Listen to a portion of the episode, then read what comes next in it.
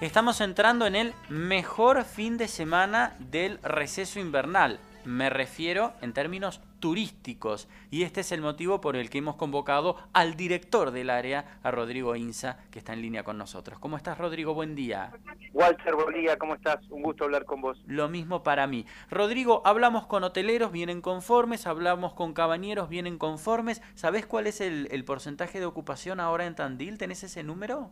Mira, Walter, nosotros vamos a estar seguramente en el correr de los días este, viendo un poquito los números y sacando más concretamente las estadísticas, pero en principio, si uno hace una mirada un poco amplia, eh, estamos rondando entre un 80 y 90% de, de, de ocupación, con lo cual estamos este, realmente muy conformes. Esto es un poco de la primera semana entendiendo que, como bien decías al inicio, este fin de semana que viene por delante claramente está prácticamente toda la, capacidad hotelera y de alojamiento, en realidad en general colmada, ¿no?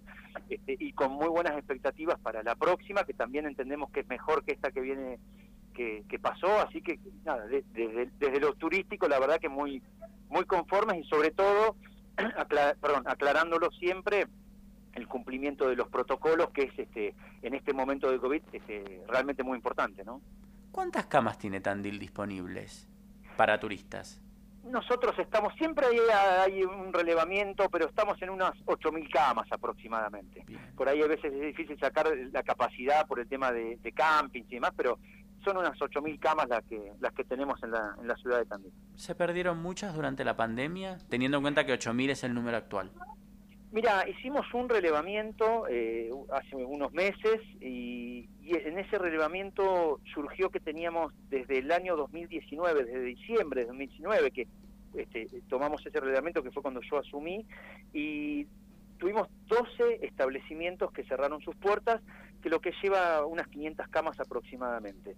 De ahí hay que tener en cuenta que un establecimiento cerró justamente en diciembre, o sea, con lo cual en pandemia ya reducimos a 11. Ah, diciembre de 2019. Exactamente, así que eh, en pandemia, si uno quiere saber bien específicamente por justamente la situación económica, bueno, serían unos 11 establecimientos los que han cerrado, pero de todas maneras no todos este, cerraron definitivamente o se reconvirtieron, como hemos visto, algunos a, geriátricos, por ejemplo, ¿no?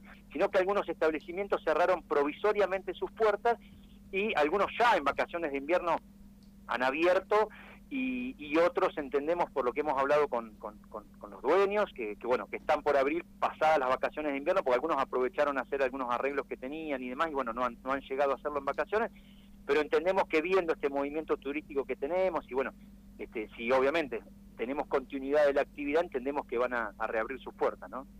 La última, Rodrigo, comparativamente, ¿esta temporada invernal es mejor que la temporada de verano o es igual? La temporada de verano, por cierto, había sido buena.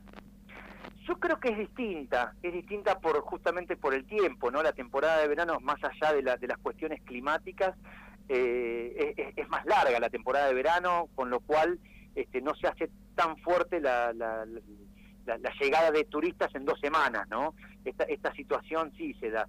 Quizás por ahí en verano lo que tuvimos un poquito de eh, la estadía un poquito más larga y ahora particularmente son de dos o tres días, ¿no? Tenemos ese, ese cambio. Pero creo que comparativamente, digamos, estamos conformes y sobre todo de los sanitarios. Yo esto lo, lo remarco mucho porque durante el verano realmente se, se cumplieron los protocolos y lo que estamos viendo que ahora durante, durante las vacaciones de invierno también se están cumpliendo y eso realmente es muy importante. Rodrigo, gracias por tu gentileza, te mando un abrazo fuerte. Abrazo, siempre un gusto hablar con vos. Lo mismo para mí, Rodrigo Insa.